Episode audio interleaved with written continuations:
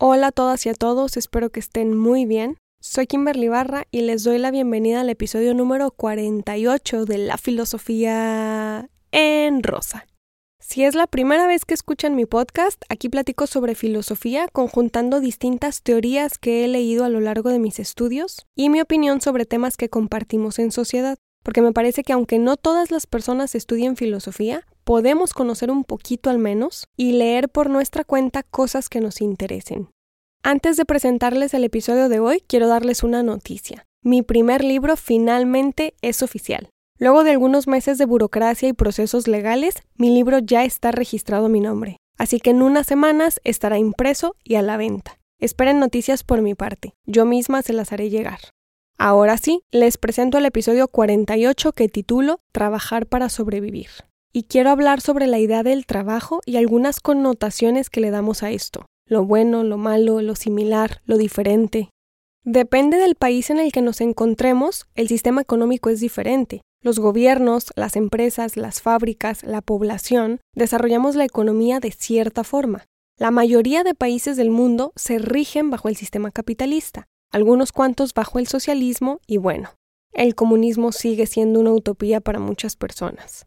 Esas distintas perspectivas económicas nos hacen ver la vida de manera distinta. El trabajo, el empleo, la forma de vivir cambia. Y claro que dentro de cada país las personas somos diferentes. Nos dedicamos a cosas diferentes, queremos proyectos y estilos de vida distintos y por lo tanto somos diferentes. Pero tenemos algo en común, trabajamos.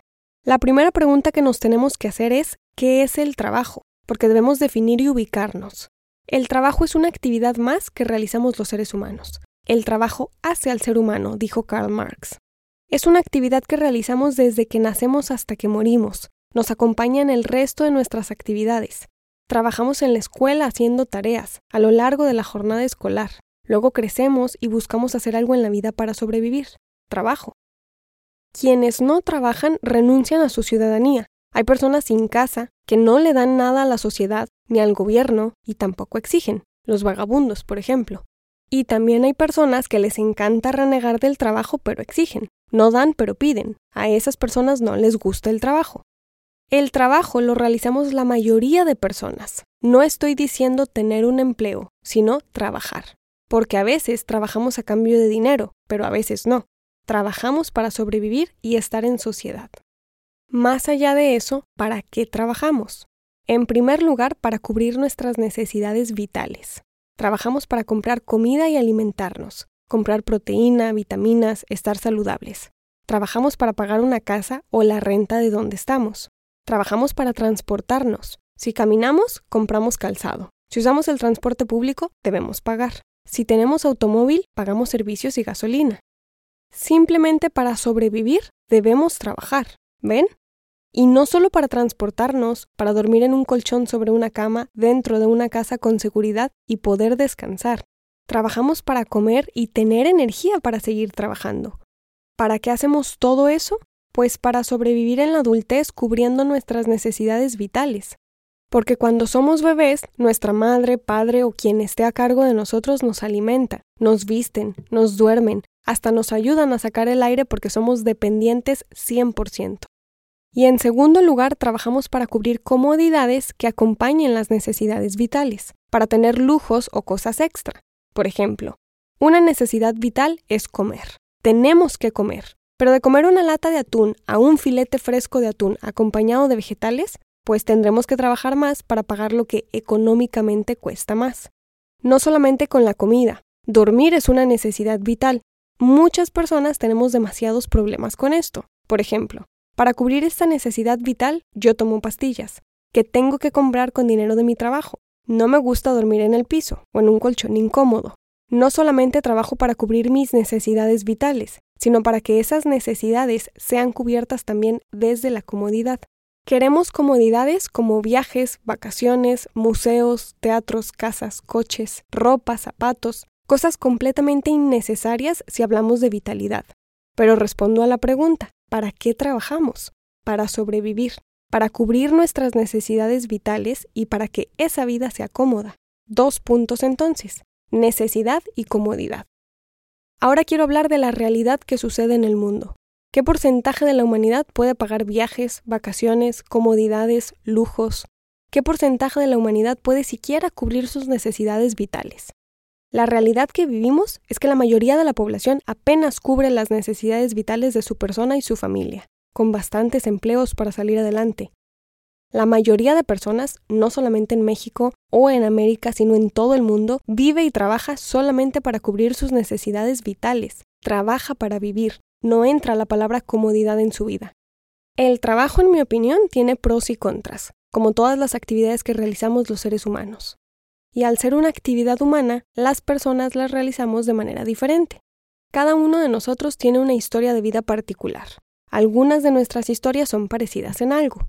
Cada uno de nosotros trabaja en algo. Tenemos uno, dos o más empleos. Vivimos de algo, muy similar o diferente, pero trabajamos.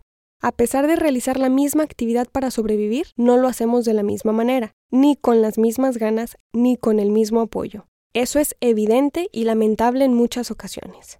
Hay distintas clases económicas, hay distintas historias de vida. Cada persona nos dedicamos a lo que nos dedicamos, muchas por gusto, otras por necesidad. No todas las personas tenemos un apoyo familiar, moral, económico, emocional. No todas las personas tenemos las mismas metas de vida ni las mismas oportunidades. Pero algo muy divertido que tenemos es que independientemente de los sueños de vida que tengamos, trabajamos para cumplirlos. Hablo de los pros y contras, y esto se da cuando se polariza, cuando lo vemos o todo blanco o todo negro, cuando nos encontramos en una posición de extremo porque entonces vemos todo de una sola manera. Existen personas en el extremo de no trabajar, no cubren sus necesidades vitales con trabajo, como los vagabundos, duermen donde encuentran algo, comen lo que sale por ahí, y si mueren, pues alguien recoge su cuerpo de la calle. O en el otro extremo, una persona que nace y muere con una fortuna económica donde no gasta su tiempo a cambio de trabajo para tener dinero y sobrevivir. También hay personas que no les gusta trabajar y no cubren las necesidades de su familia, apenas comen, apenas tienen dónde dormir y no tienen empleo. Ahí hay diferentes ejemplos de no trabajar. En el otro extremo están las personas que trabajan demasiado, ya sea porque es la única forma de cubrir las necesidades vitales o porque de esa manera pueden tener más comodidades en su vida, pero no todos tenemos las mismas oportunidades. Cuando nos ponemos en un extremo, afectamos a la sociedad, y como somos parte de la sociedad, nos afectamos también. Cuando una persona no trabaja, no paga impuestos, no mantiene a su familia, que es su responsabilidad, la economía no se mueve tan fácilmente y hay más pobreza. Cuando una persona trabaja demasiado y confunde las necesidades vitales con las comodidades, se cosifica. Y ahí también hay pobreza, pobreza mental. ¿Por qué las personas caen en esos extremos? ¿En trabajar nada sin importarles ni sus necesidades vitales y ser vagabundos? ¿O no trabajar porque sus necesidades y comodidades ya están cubiertas? ¿O en trabajar mucho y cosificarse como un objeto más? Porque es parte de los discursos que como sociedad se arrastran discursos que se disfrazan para producir economía. ¿Cómo? Como ser independiente de todo. Eso no se puede, estamos en sociedad. Discursos como sé tu propio jefe, sé tu propia jefa. ¿De verdad creen que el mundo funcionaría económicamente si cada quien trabajara por su cuenta y para su beneficio? Son discursos que se compran rápido porque son utópicos, porque las personas cansadas de trabajar sin lograr una vida cómoda escuchan. No digo que esté mal, Digo que en la vida hay que aprender a equilibrar. Es como ver un partido de básquetbol y que ambos equipos tiren a la misma canasta. ¿Qué sentido tendría el juego? Por eso hay muchos trabajos, muchas actividades, muchos empleos, pero desgraciadamente la mayoría de personas no trabaja en lo que quiere, sino en lo que puede. Sé perfectamente que hay personas que trabajan demasiado, que tienen un par de empleos, que salen de su casa temprano, vuelven tarde, el salario de su trabajo apenas les alcanza para pagar la renta o la mensualidad de la casa en la que viven junto a su familia, compran la comida más económica para poder llenarse, y sus hijos o hijas tienen que ir a la escuela a estudiar, llegan tarde del trabajo. Una persona con una vida así solo quiere dormir un rato y descansar.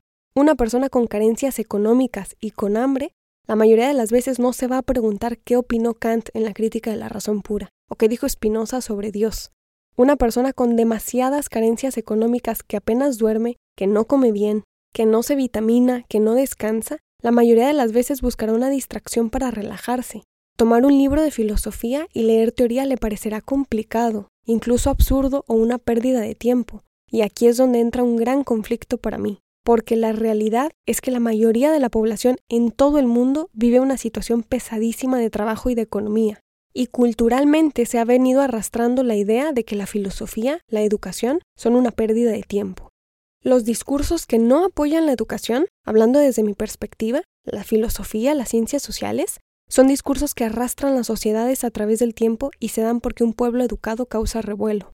Marx consideraba que la sociedad cambia con educación o con revolución. Por ejemplo, si aprendemos que un billete de 50, pongan el nombre de la moneda que ustedes usan en sus países, ese billete nos hace comprar, yo qué sé, una botella de agua natural. Aprendemos eso y no nos vamos a dejar engañar por alguien que intente estafarnos y quitarnos ese billete de 50, ¿cierto? Cuando estudiamos y alimentamos nuestro cerebro con cierta información, no nos dejamos engañar.